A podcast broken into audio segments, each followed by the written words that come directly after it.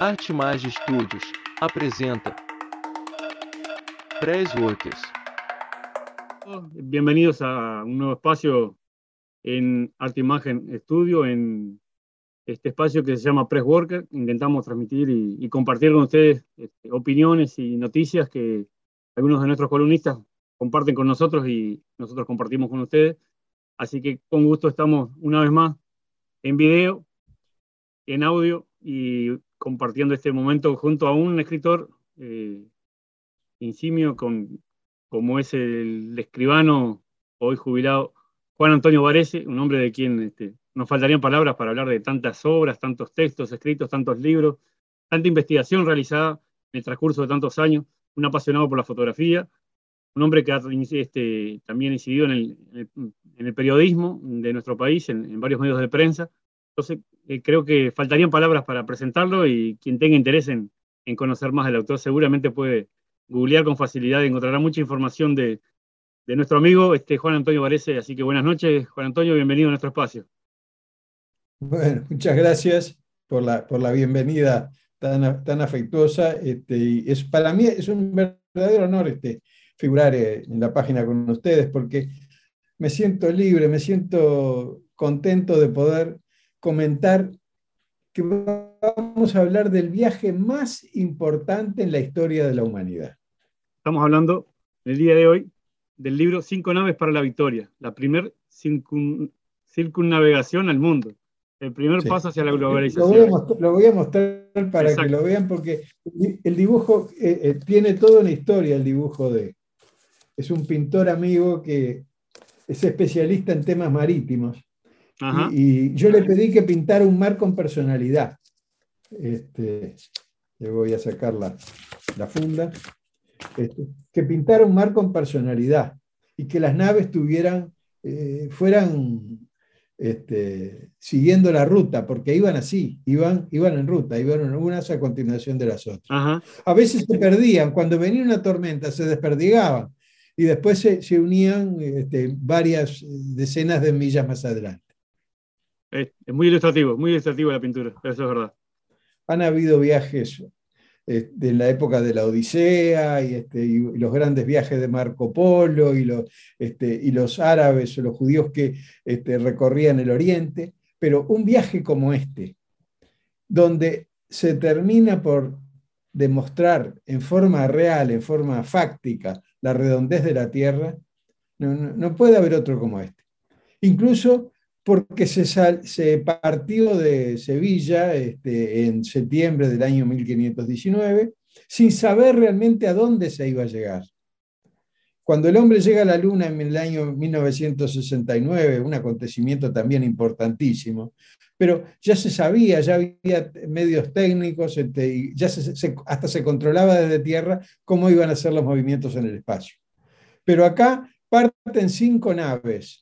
El, 6 de el 20 de septiembre de 1519 parten de Sanlúcar de Barrameda sobre el Atlántico español este, y ahí se lanzan a la aventura tratando de encontrar un estrecho del que no se tenían noticias.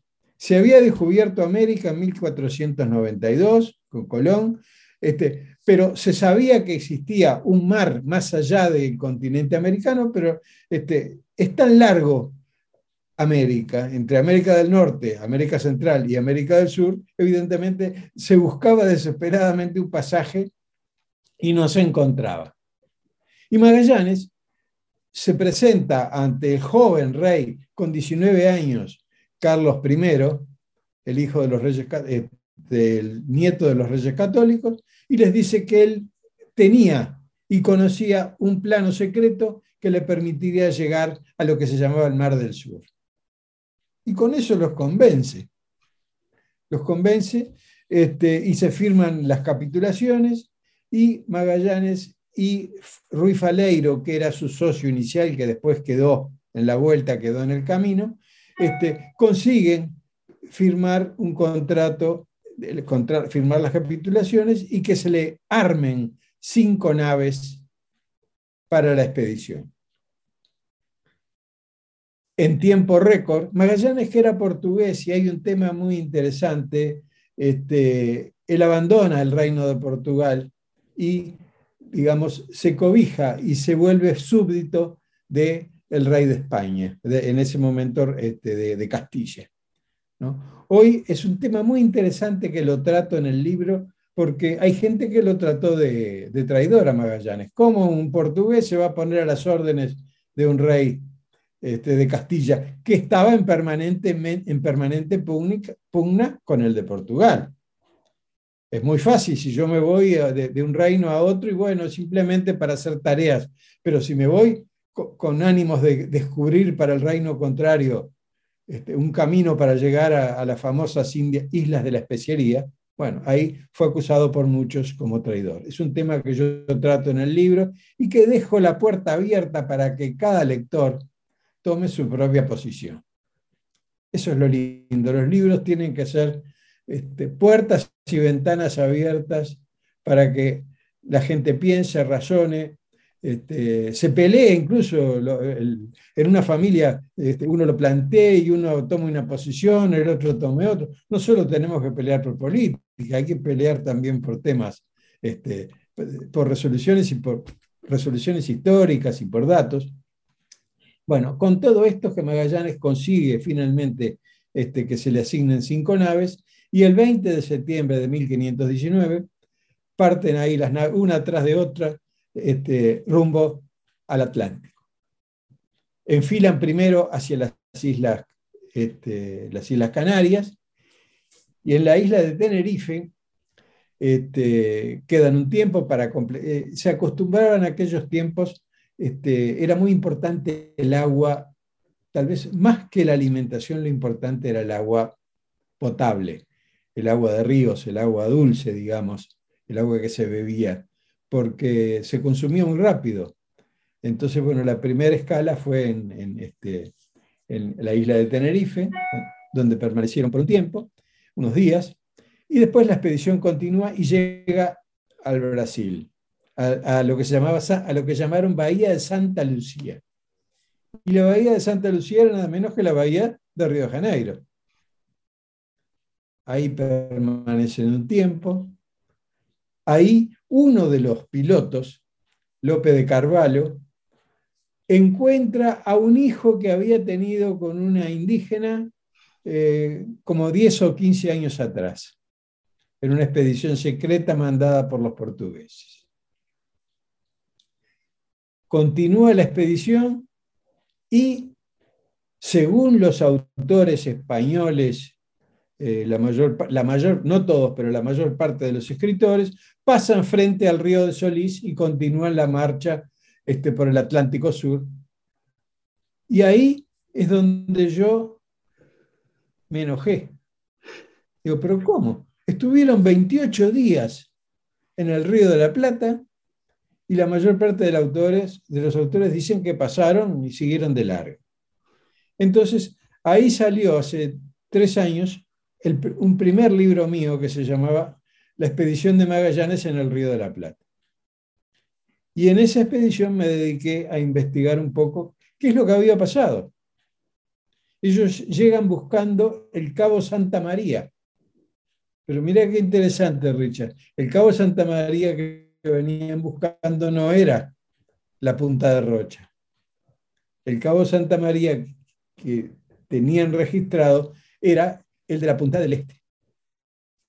Llegan al Cabo Santa María, entran en el río, en aquel momento llamándolo Río de Solís, porque ya Solís había estado en 1516, y llegan frente a, unos, a un cerro, a un monte, con forma cónica.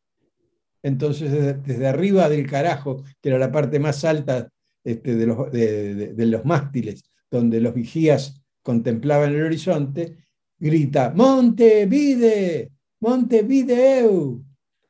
y es una de las explicaciones para el origen del nombre de Montevideo, que no es la única, hay seis, este, seis más, son siete las explicaciones de dónde proviene el nombre Montevideo, que están analizadas en el libro. Y de ahí la expedición sigue y entran al río Uruguay, quedan este, cuatro de las naves y la más pequeña, la Santiago, se interna en el río Uruguay y llega y, es la descubridora este, del Río Negro. llega hasta la, desembocadura del Río Negro. Ahí se dan cuenta que evidentemente no, no había ningún pasaje para, el otro, para ningún océano, cada vez el agua era más barrosa, cada vez había menos profundidad, entonces Magallanes, Santiago regresa según las cinco naves y Magallanes dice, no, este no es el estrecho que estamos buscando. Y la expedición sigue rumbo al sur, entran en varias ensenadas de la costa argentina de la Patagonia y quedan un tiempo unos meses para invernar en San Julián. Magallanes veía que cada vez el tiempo se volvía más difícil, más duro, las olas más terribles, este, empezaba el hambre. Entonces dijo, vamos a, quedarnos en... Pero ahí se produjo, y esto es una cosa interesantísima, un motín, un motín a bordo, pero ah, eso como los que leímos nosotros de jóvenes en las historias de piratas. No, bueno, un motín a bordo se levantan contra Magallanes los capitanes españoles. Este, Magallanes era despótico, era orgulloso, era un hombre este, que cuando tenía una cosa entre ceja y ceja no había forma de convencerlo de otra, bueno, y él quería llevar la batuta. Bueno, pero el motín, no, voy a contar todo porque si no nos pasamos como tres horas, vamos a hacer más. Vamos a hacer, hacer. bueno, el motín es sofocado por Magallanes en forma muy cruel y, me gustaría que los lectores después de cualquiera de los dos libros de Magallanes en el Río de la Plata o de Cinco naves para la victoria, porque en los dos está referido el hecho, este, comprueben eh, cuál fue el terrible castigo que fueron sometidos los capitanes españoles. Terrible el castigo. Bueno, la expedición sigue. Una de las naves, la, precisamente la Santiago, la más pequeña, la que había llegado hasta el Río Negro, eh, encalla y naufraga en la Patagonia fallece solo uno de los tripulantes, los demás se salvan. Bueno, hay toda una expedición, un trekking impresionante en medio de esas soledades desérticas de, los, este, de algunos de los sobrevivientes para llegar hasta el resto de la tripulación. Bueno, eso es, es, realmente para leerlo y, y, ponerse una bata, porque realmente le va a dar frío a la mayoría de este, ver lo que fue esa expedición. Siguen las cuatro naves y finalmente llegan a lo que se llama el cabo, un cabo que llega en el día de Santa Úrsula. Santa Úrsula fue una santa eh, famosa por haber muerto virgen. Este, entonces, este, como en el calendario decía el día, este, el día de, Santa Úrsula, lo llaman el cabo, este, el cabo de las 11.000 vírgenes o de Santa Úrsula. Y bueno, ahí Magallanes ve que el agua eh, en esa entrada del mar como que corre y como que sigue siendo salada. Y entonces envía dos de las naves para investigar.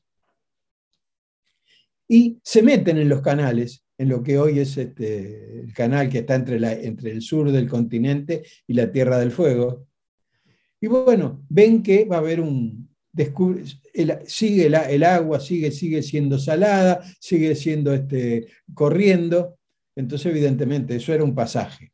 Entonces regresan para comunicarlo a Magallanes, pero claro, eh, tienen miedo, eh, se están quedando sin, sin, este, sin alimentos. Este, entonces, una de las naves, aprovechando la noche, deserta y regresa a España, a Sevilla. Un episodio que para los argentinos es capital. Cualquier lector argentino que, lea este capítulo se va a conmover porque parecería que en el, en el regreso de la expedición es cuando se descubren las Islas Malvinas.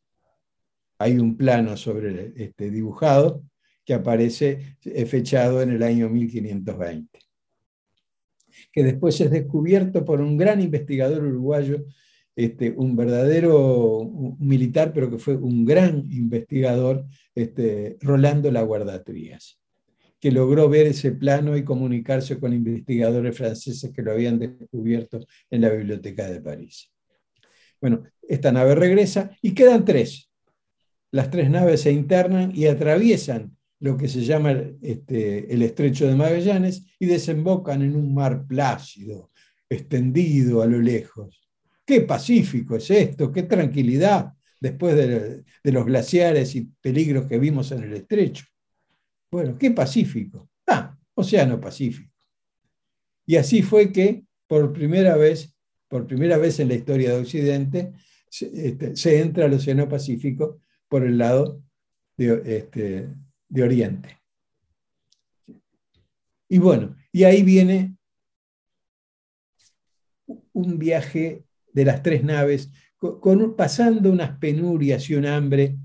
El cronista de la expedición, Antonio Pigafetta, describe el hambre, la angustia y la sed que se vivieron, con decirte que la gente se, sorteaba las ratas que se cazaban en, la bodega, o, que este, molían, eh, eh, raspaban la madera para sacar este tipo, este, ¿cómo se llama? El polvo y comerlo. Tal era la desesperación de la gente. Muchos murieron de escorbuto, murieron, los tiraban al agua y los arrojaban este, en mortajas. Bueno, finalmente, después de mucho tiempo, logran llegar a una isla que llamaron de los ladrones.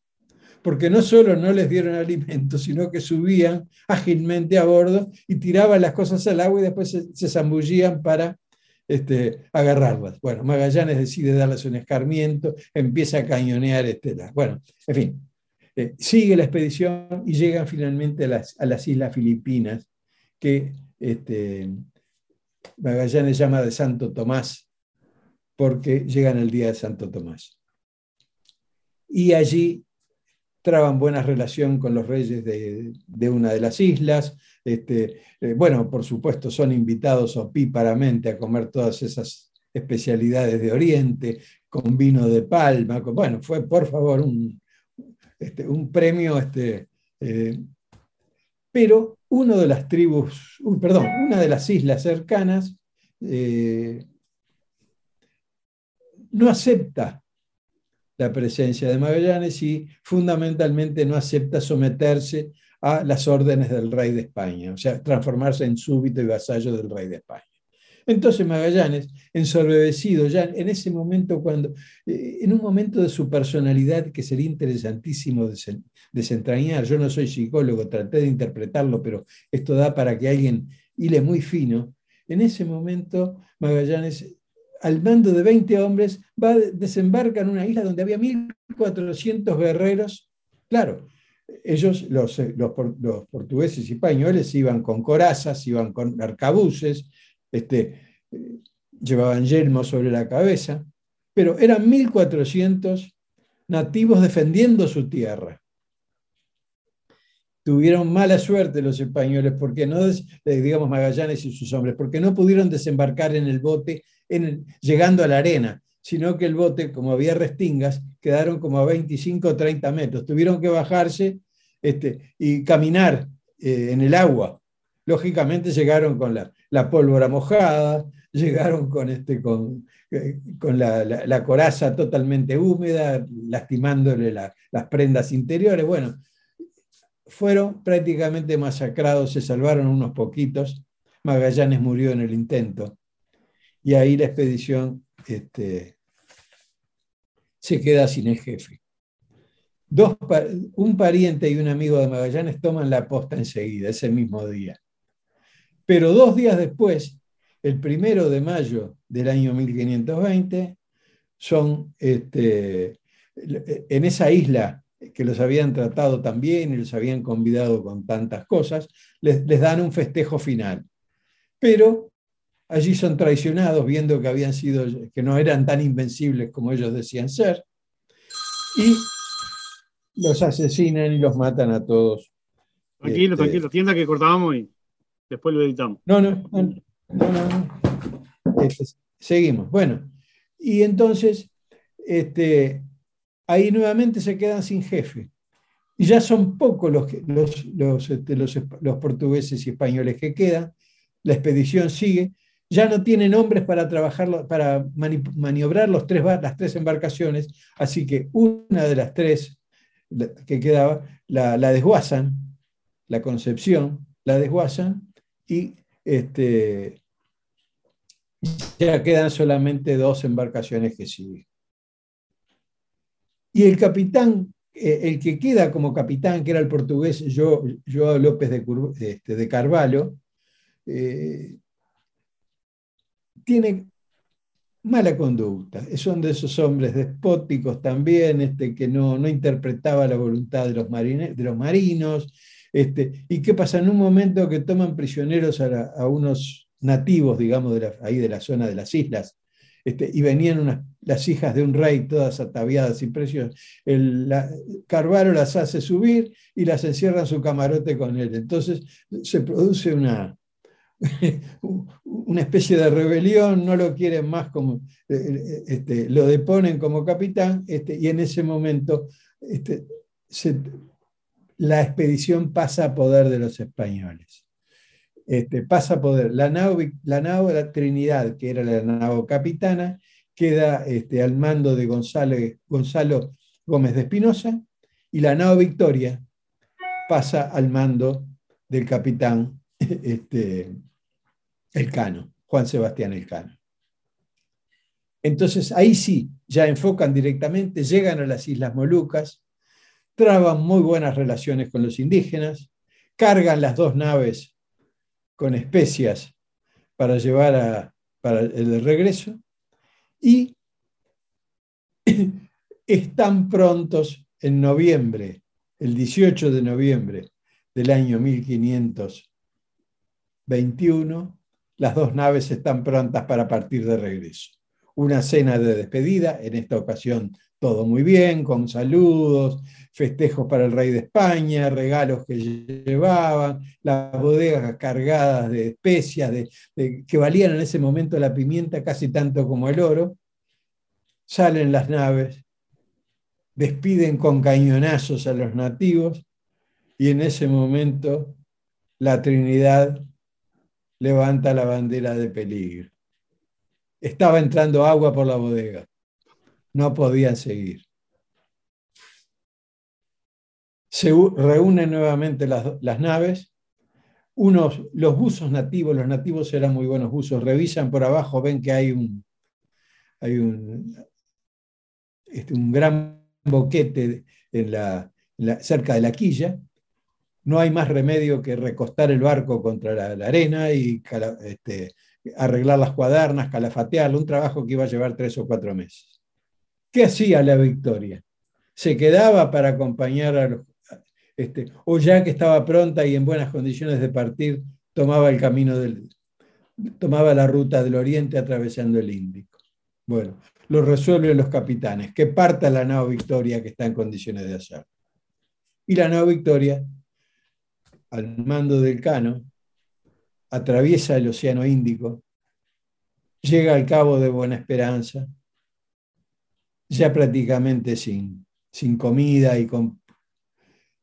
Hay unas personas que, hay algunos tripulantes que, que resuelven detenerse y entregarse a los portugueses en Mozambique, pero se hace una reunión a bordo y ¿qué se resuelve? Que la honra valía más que el estómago y deciden seguir. Llegan, después de, grandes penurias, en que son varios los cadáveres que se arrojan al mar, después de varias penurias llegan a las Islas Azores y allí consiguen comida de los portugueses, diciendo que venían del Río de la Plata, no que venían de las Molucas que estaban en poder de los portugueses.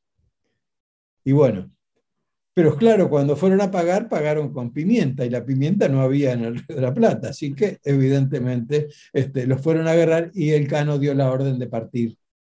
Quedaron como ocho o nueve españoles en, prisioneros en la isla.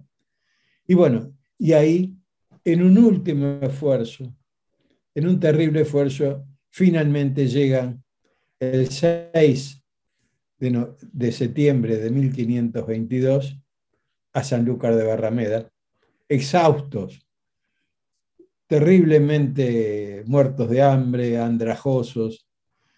ya la nao Victoria, poco menos que está pegada ni con Poxipol, la arreglaban. Perdone que use este término moderno, pero para demostrar el estado en que se encontraba, la tienen que remolcar Guadalquivir arriba hasta llegar a Sevilla. Y ahí la esperaba todo el pueblo todos cantando, este, grandes fiestas, panderetas, las romerías, este, se bajan y con el cano este, al mando descalzos, andrajosos, se dirigen los 18 a cumplir la promesa que habían hecho en el regreso. la primera visita la harían a la Virgen, de, la Virgen de Santa María la Antigua en el barrio de Triana, agradeciendo, digamos, el haber vuelto con vida. Grandes festejos. Y ahí, con esto y con la carta que este, el Cano dirige a, Carlos I, que ya está en este momento, después de, ya se había convertido en Carlos V, y ya no solo en rey de España, sino en emperador del Sacro Imperio, heredando a su otro abuelo. el momento más grande en la historia de España, el viaje más importante, se había culminado la vuelta al mundo. Entonces, este episodio, que yo lo conté muy rápido, pero está lleno de, pequeñas historias, de episodios, para, para un novelista agarraría, tendrá tema para 17 novelas, porque estos episodios este, fueron aventuras terribles cada una de ellas. Pero a mí lo que me preocupó y lo que desarrollo en el libro a continuación es cómo se difundió la noticia. Fíjate, Richard, que en este momento si se hiciera un viaje, no sé, a Marte, nosotros no solo estaríamos viendo eh, en televisión este, o, a través de internet, paso a paso lo, que vivían los los que vivían los astronautas, y viendo cómo era el paisaje y las cosas, y nos enteraríamos de todo. Pero en aquellos tiempos, ¿cómo se enteraba la gente de las cosas? Aparte había secretos de Estado. Al rey no le convenía que se dilataran tanto las noticias. No puede ser que se metieran otros en, Entonces, este, ahí eh, en dos o tres capítulos narro cómo, cómo se fue difundiendo la noticia. A través primero del cronista Antonio Pigafetta, que era un veneciano que se había sumado a la expedición, ya con propósitos de contarla y de escribir un bestseller. Fue evidentemente, eh, todas las cortes europeas eh, este, reclamaban ese libro, que él, iba corte por corte dejando una copia manuscrita, ¿no? en aquel momento había que hacerlo todo manuscrito.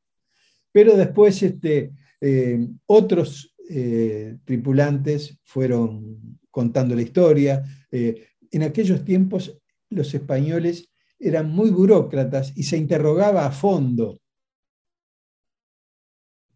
detalle por detalle, este, a los distintos tripulantes y se los enfrentaba para que, claro, porque podían haber escondido parte de las riquezas que traían, podían decir, no, es decir, eh, había un control administrativo muy importante y en el archivo de India se conservan todos esos interrogatorios que nos permiten a los historiadores actuales reconstruir. Ahora, ¿por qué me ves con tanto entusiasmo contando esto? Porque se están celebrando los 500 años el 8 de septiembre del año 2022 se van a cumplir 500 años de este eh, que para mí es el acontecimiento, el viaje o la expedición más importante en la historia de la humanidad. Entonces, este, la gente en estos momentos está preocupada por otras cosas, eh, en fin, este, y en realidad este, la historia nos enseña la historia es la gran maestra, como decía Herodoto. si nosotros sabemos cómo pasaron las cosas en el pasado, vamos a saber interpretar el presente y podremos planear el futuro. Entonces no podemos permanecer insensibles ante, la, ante, estos, ante este acontecimiento tan importante. Y de ahí que, bueno, que escribí un primer libro y después me entusiasmé tanto que decidí continuar la expedición este, narrando la historia de las distintas naves siguiendo con, el libro Cinco naves para la victoria, me gustaría saber por qué dice usted que en el libro quiere también hablar de los no protagonistas. Y eso me parece interesante porque siempre nos enfocamos en el protagonista de la película, en el protagonista de la historia, y siempre hay gente de atrás que permite que ese protagonista obtenga los logros que obtiene y que por los que se vuelve ese personaje tan especial. ¿Por qué usted propone esto en el libro? Porque siempre hay personajes protagonistas en las historias. Siempre hay gente que tiene un papel más importante y por supuesto Magallanes y Elcano, cada uno en su nivel, este, desarrollaron los papeles más importantes. Pero, sin perjuicio de eso, el comportamiento de muchos de los tripulantes merecería por sí solo prestarle atención preferencial. No siempre los héroes, a veces los héroes o los, los principales se dan por las circunstancias concretas que le... Eh, por ejemplo, el Cano no hubiera nunca llegado a, a desempeñar el papel de capitán de la nao Victoria y regresar si Magallanes hubiera seguido con vida. Es decir, los acontecimientos se van, se van dando y a veces personas que no son, que no tienen un carisma maravilloso o extraordinario, terminan siendo protagonistas. Hubo muchos, muchos personajes, hay más o menos unos 15 o 20 personajes que, me, que de alguna forma quise rescatar y sacar un poco del olvido porque son personajes que por sí solo tienen tanta sal y pimienta como la pimienta que fueron a encontrar en las islas. ¿no? Este, por ejemplo, este, Antonio Pigafetta. Antonio Pigafetta, un noble, era noble este, vicentino. Él vivía, eh, era oriundo de la ciudad de Vicenza, en el noreste de Italia, cerca de Venecia. Este, a mí me entusiasmó mucho porque en un viaje que hicimos, fuimos eh, desde Venecia, fuimos hasta Vicenza, especialmente para conocer la casa donde había vivido la familia noble de Pigafetta. Entramos en la casa, ahora son apartamentos de propiedad horizontal transformados y conservados en forma patrimonial. Hay un café enfrente que se llama Café Antonio Pigafetta. Pigafetta fue el cronista de la expedición. Él se anotó como sobresaliente. Cuando, yo cuando sentí la palabra sobresaliente dije, bueno, eh, sería por la importancia que tenía. No, los sobresalientes eran los menos importantes, eran los que estaban a la orden de lo que pudiera pasar.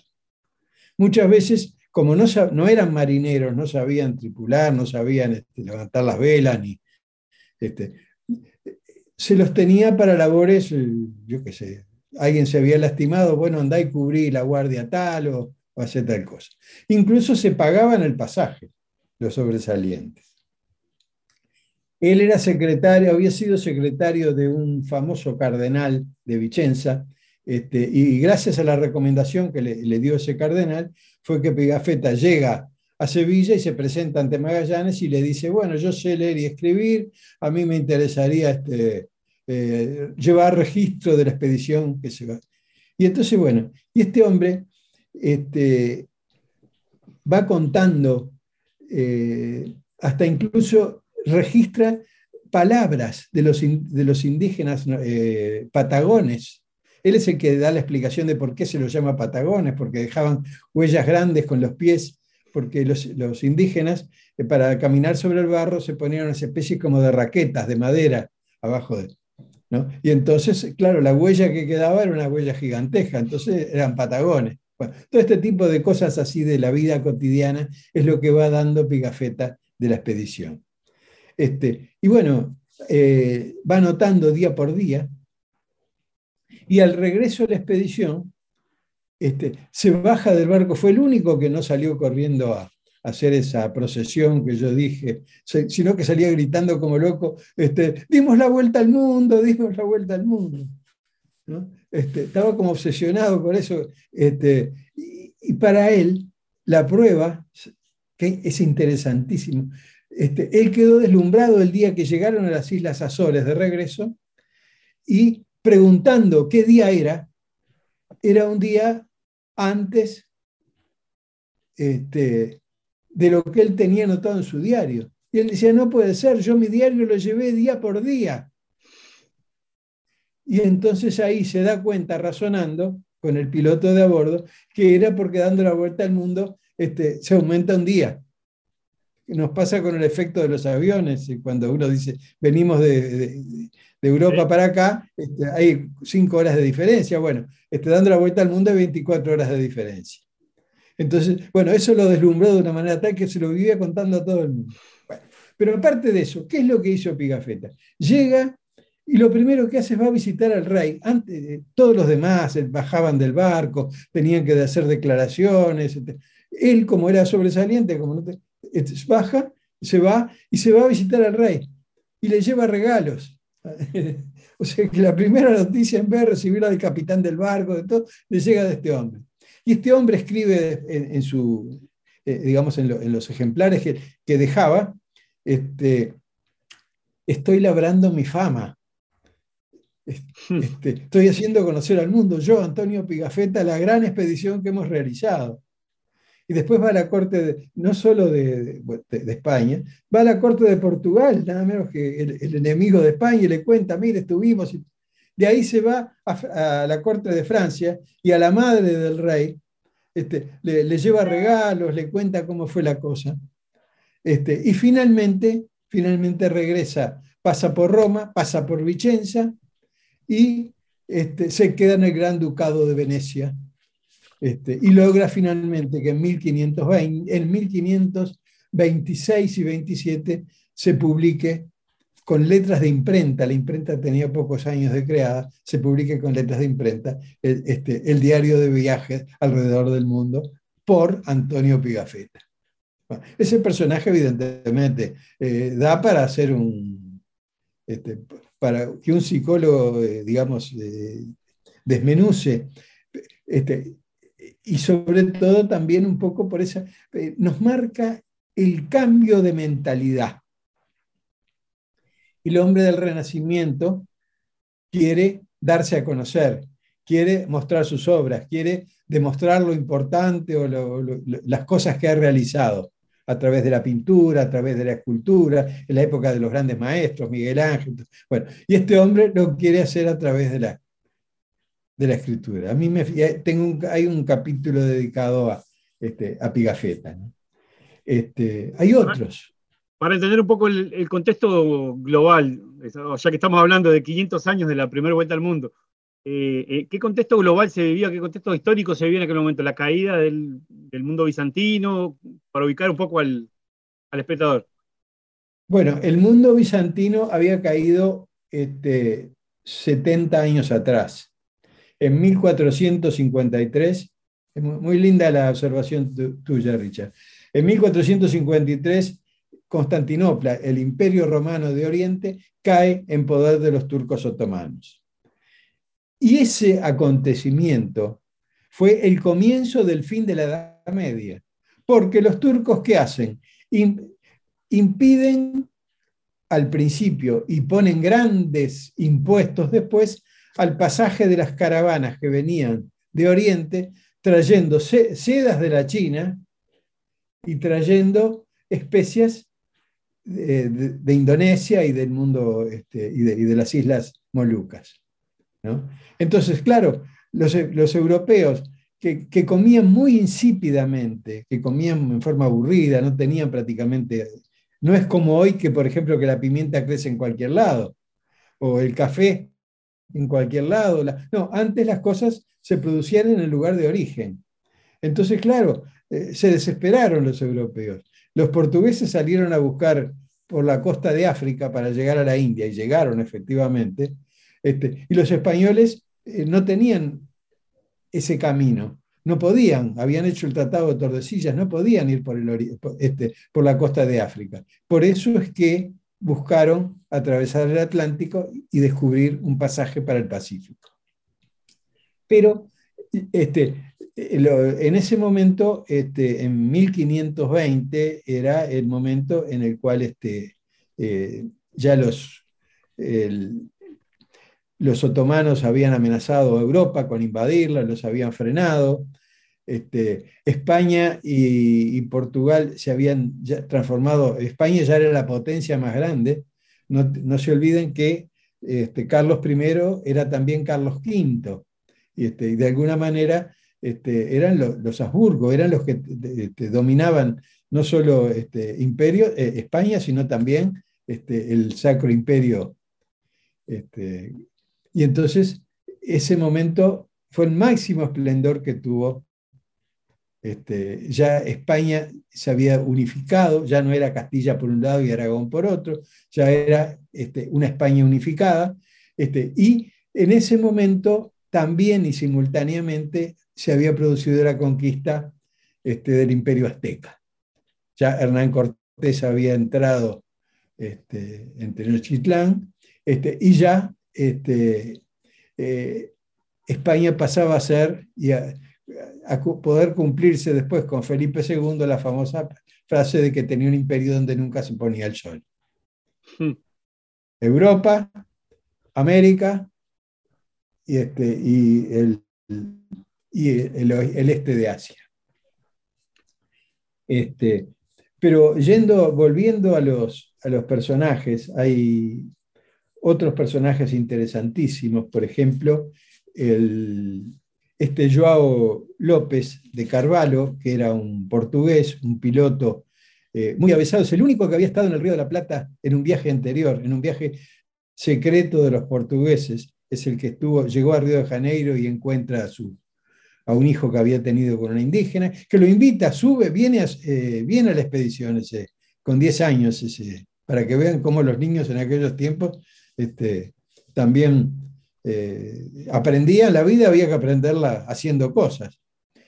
Y ahí fue que después viene al Río de la Plata, eh, él, él queriendo llegar al que sabía que se llamaba Cabo Santa María, que era la punta del este. Bueno, después era, era un gran piloto, lo que pasa es que era un hombre desordenado, un hombre que le gustaban las borracheras, un hombre que este, de alguna manera traicionó a sus compañeros cuando fueron muertos en, la, en ese banquete este, en que son despedidos y son asesinados los, dos jefes que quedaron en lugar de Magallanes. En fin, e, es un personaje para estudiarlo bien porque por un lado era un extraordinario piloto, pero por otro era un hombre desordenado, un hombre prepotente, que finalmente este, queda y muere en, e, este, en las Islas Molucas. Otro personaje interesantísimo es eh,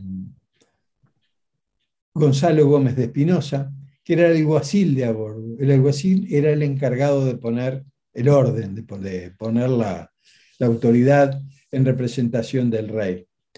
Y, eh, cuando ocurrió el motín a bordo, eh, como yo les había contado en San Julián, en la costa argentina, fue el que de alguna manera este, apoyó a Magallanes y cumplió sus órdenes para recuperar el, el control de las naves.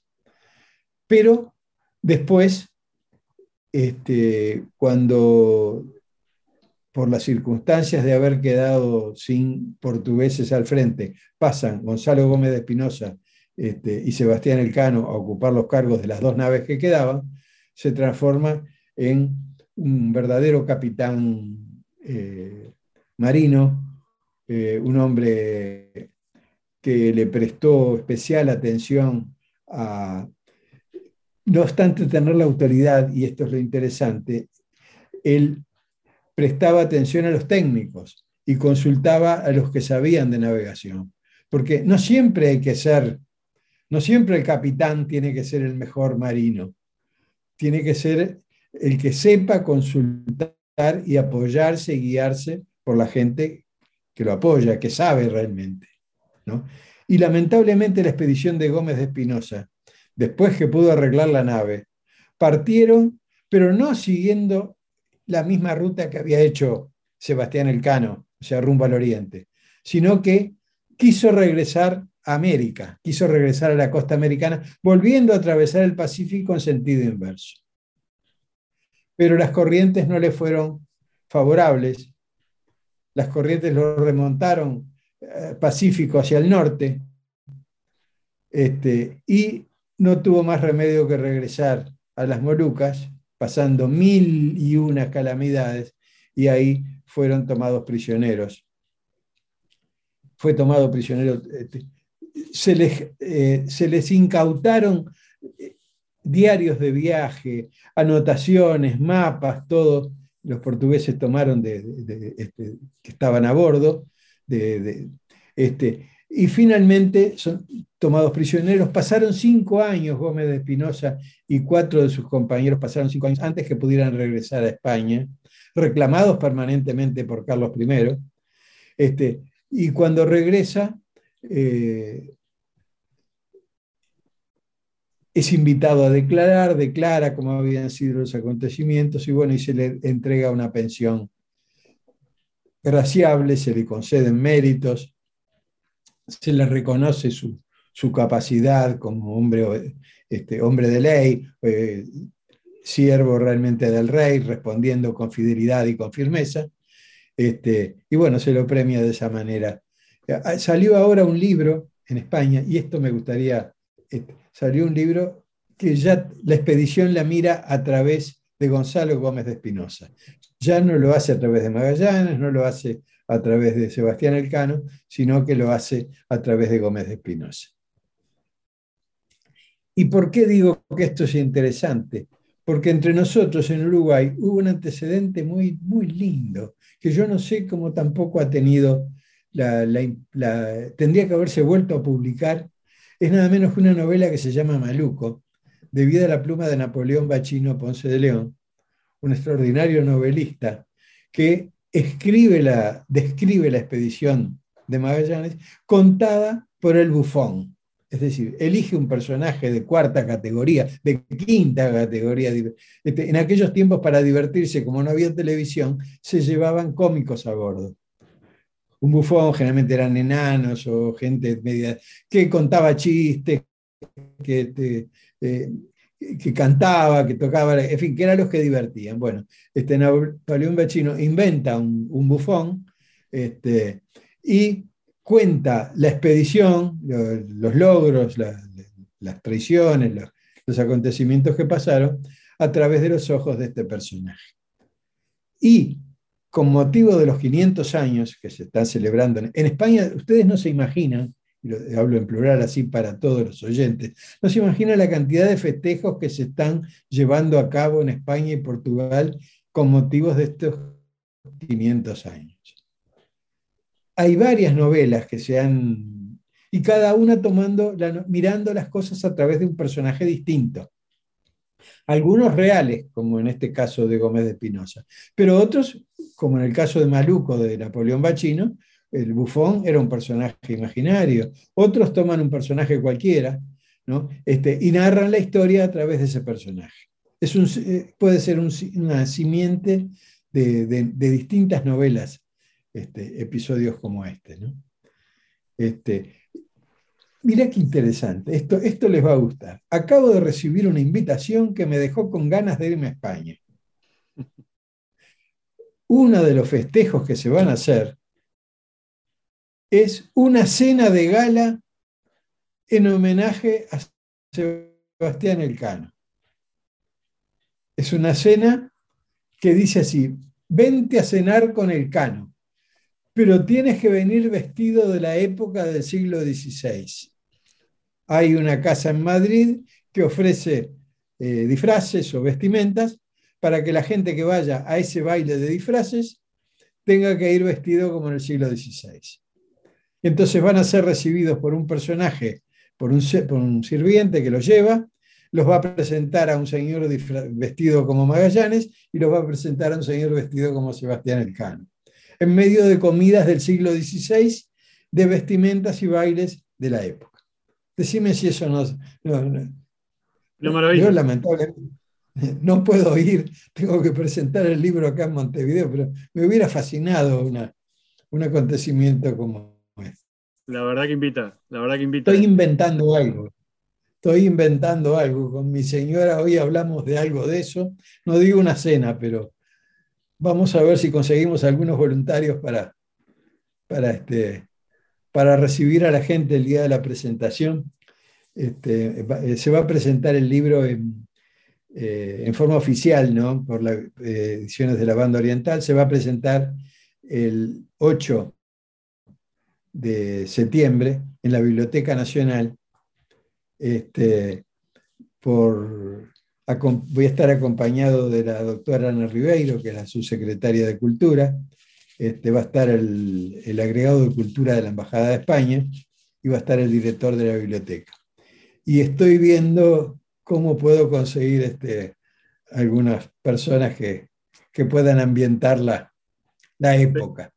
Estaría interesante una presentación de ese tipo, nada más y nada menos que en la biblioteca, con una vestimenta temática, eh, sería bien, bien atractivo, bien interesante.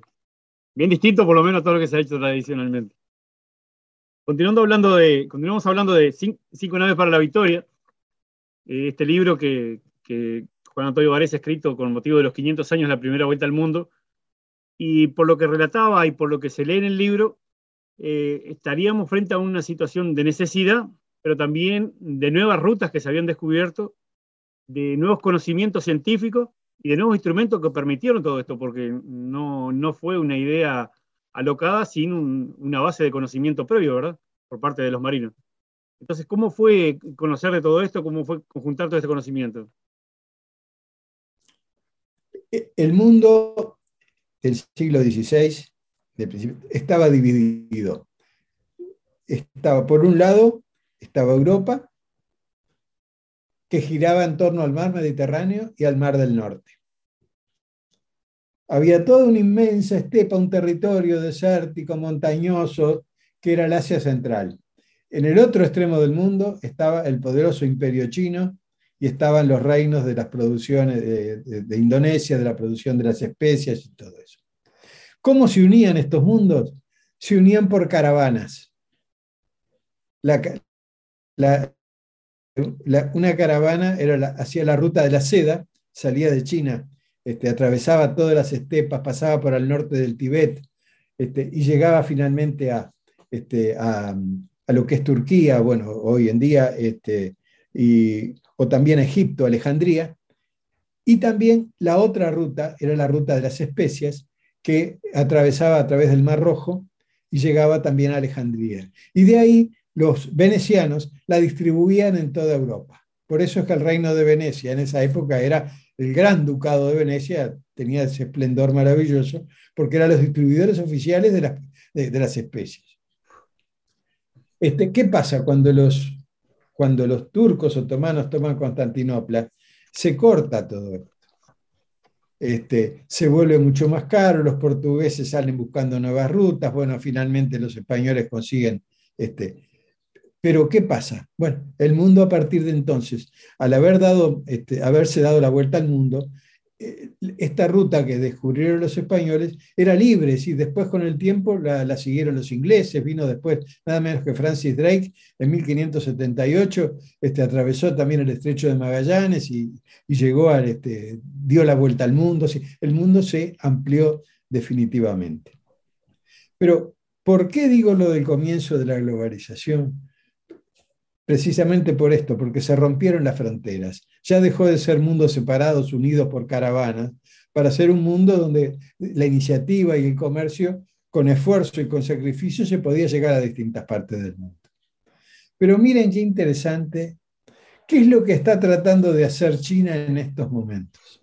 Independiente del tratado con nosotros y de ese tipo de cosas. Está tratando de reimponer lo que se llamó la ruta de la seda porque dicen los geopolíticos que el que una y domine Rusia con Europa va a dominar el mundo.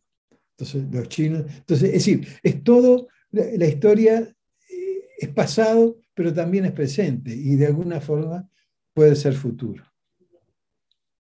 Entonces, eh, yo sinceramente me encantaría este, que leyeran este libro, eh, me costó mucho esfuerzo, puse mucho de mi vida en todo esto. Este, lo recomiendo de corazón y creo que a los lectores les va a abrir puertas. Porque a mí no me gusta decir, ah, esto es así, así, así. Yo cada tanto hago preguntas o dejo para que los lectores tomen su propio camino. Digo, ah, pero a mí no fueron las cosas así, tal personaje no hizo esto. Es decir, yo planteo hipótesis y que los lectores este, busquen las respuestas. Pero sepan que esto fue el comienzo, esta expedición fue tan importante porque permitió, demostró, ya no teóricamente, como se decía antes, para algunos la Tierra era redonda, para otros la Tierra era plana, discusiones, todo, no, señores, salimos de un lado y volvemos por el otro, no hay ningún precipicio, no nos vamos a caer en el, fondo inconmensurable, damos la vuelta al, mundo y con un día de diferencia este, llegamos eh, al punto de partida. ¿no? Y se abrieron nuevas rutas, el comercio empezó a, prosperar, los españoles que tuvieron su momento de auge después lo perdieron, eh, vino este, Inglaterra, vinieron los holandeses, los franceses, en fin, vino el mundo colonial y todo eso. Yo puse, y con esto me gustaría terminarla, puse en internet, eh, en una página que tengo, los 500 años de la vuelta al mundo, este, la, noticia del libro y un poco lo que estoy contando ahora. Y quedé muy defraudado porque muchos de los lectores que me hacen comentarios dicen, ah, pero esto fue el comienzo de que nos juzgaran, que vinieran a quitarnos todas nuestras tradiciones, este, y que fue el comienzo de la ruina de América. Pero no fue esta expedición la que, no fueron los descubridores, fueron los administradores posteriores los que trajeron la ruina de América. Los, descubridores descubrieron y ampliaron los horizontes del mundo. Ampliaron y abrieron las puertas y las ventanas. Si después los que siguieron este, no supieron respetar las costumbres o no quisieron respetar las costumbres por el, por el vil metal o el vil negocio bueno, eso es inevitable y forma parte de la naturaleza del hombre, pero lo importante es salir, descubrir, abrir puertas y, este, y conquistar horizontes. Sin duda que sí, creo que en eso coincido con usted, de que esto sirvió para abrir la, visión del mundo y entender el mundo como un todo y no como aquello que estaba este, conocido hasta el momento en los mapas y en, los esquemas que se tenían en aquel momento en, la España y en la Portugal de la época, que, que eran las dos grandes coronas en puja por los mares. Así que bueno, eh, gracias Juan Antonio Varese por este tiempo con nosotros, presentando su libro Cinco naves para la victoria, el primer paso hacia la globalización, el día 8 de septiembre en la Biblioteca Nacional.